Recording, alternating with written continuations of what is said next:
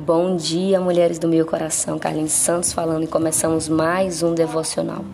O tema da nossa semana está sendo Você é única, amada e escolhida do Pai. Eu quero ler com vocês em Jeremias, no capítulo 1, versículo 5, que vai nos dizer assim: Antes de formá-lo no ventre, eu o escolhi.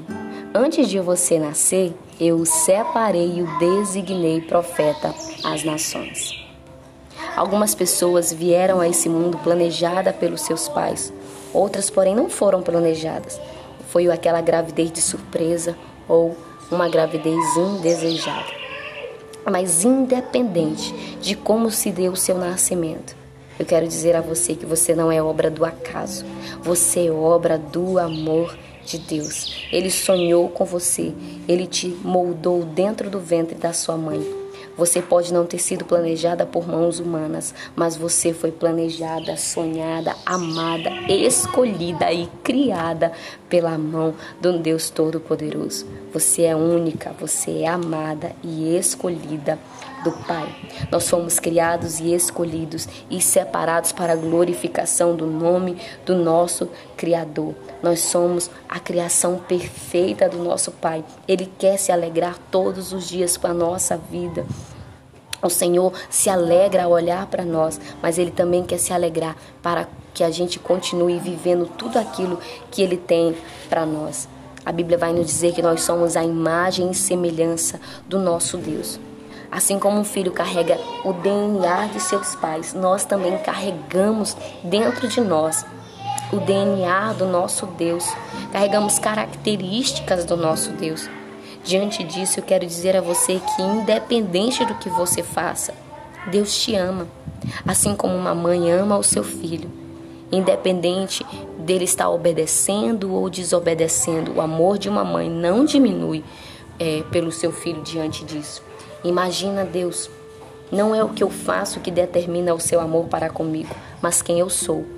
E eu sou a imagem e semelhança de Deus. Por amor, ele entregou o seu único filho para morrer na cruz. Mas eu quero dizer a você que ele deseja que você caminhe em obediência. Ele te escolheu para um propósito e ele quer que você viva esse propósito. Existe uma mulher na Bíblia chamada Raabe. Essa história está lá no livro de Josué.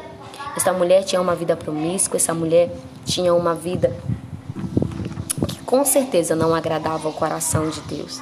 Mas um dia ela ouviu falar do Deus Todo-Poderoso, das suas maravilhas, do que ele fazia pelo seu povo, e ela decidiu confessar o nome de Cristo. E o Senhor levou ela a viver tudo aquilo que Deus tinha para ela, tanto que esta mulher entrou na genealogia de Cristo. Deus deseja, Deus te escolheu para um propósito, para que a sua vida glorifique o nome dele.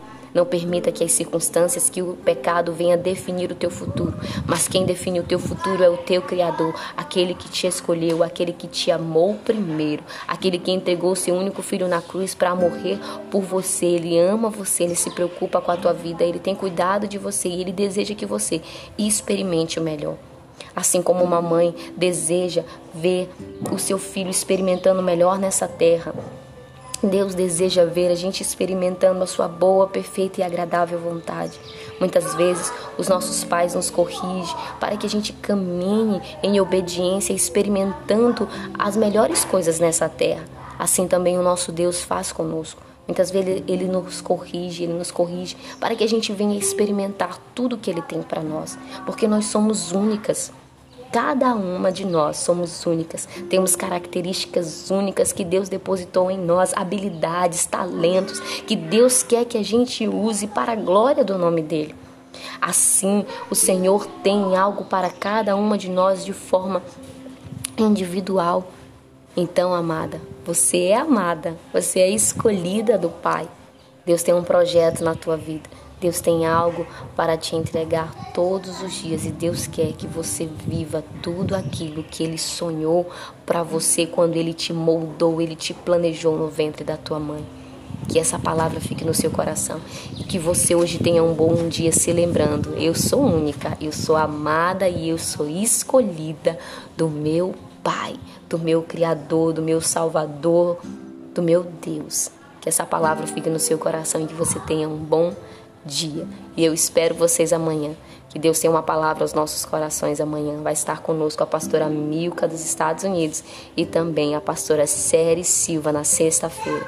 Fica conosco que deixa Deus entrar no seu coração e limpar ele, e curar ele, transformar e fortalecer e direcionar a sua vida. Que a gente continue sendo uma mulher edificada.